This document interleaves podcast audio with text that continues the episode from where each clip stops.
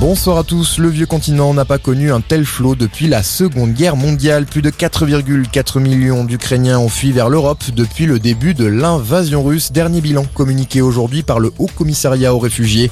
Alors que l'offensive russe est entrée dans son 45e jour, un couvre-feu est en vigueur à Odessa jusqu'à lundi. Les autorités ukrainiennes redoutent une attaque imminente dans cette ville portuaire.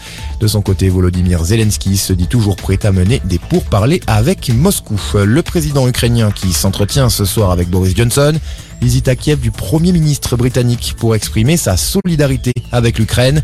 Une rencontre au lendemain de cette attaque qui a fait au moins 52 morts hier dans la gare de la ville de Kramatorsk dans le Donbass. Un bombardement qualifié de crime contre l'humanité par le ministre des Affaires étrangères Jean-Yves Le Drian.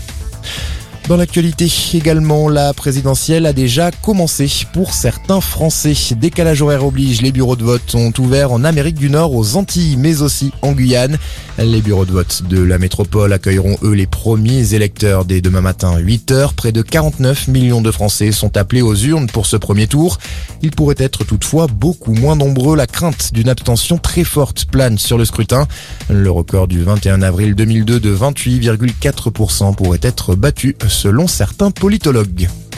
Les réactions politiques s'enchaînent après l'annonce de la mort de Michel Delbar, l'ancien ministre de François Mitterrand et maire de Dunkerque est décédé ce samedi à l'âge de 75 ans. Martine Aubry salue une grande figure de la gauche du Nord. Michel Delbar fut un grand serviteur de l'État ainsi qu'un farouche décentralisateur écrit de son côté sur Twitter l'ancien président François Hollande. Et puis les poussières de sable du Sahara devraient à nouveau balayer la France. D'ici quelques jours, un nouveau nuage est en effet attendu mardi prochain sur l'ensemble de l'Hexagone. Un épisode qui s'annonce plus fort que le précédent du 28 mars dernier. Voilà pour l'essentiel de l'info. Excellente soirée à tous.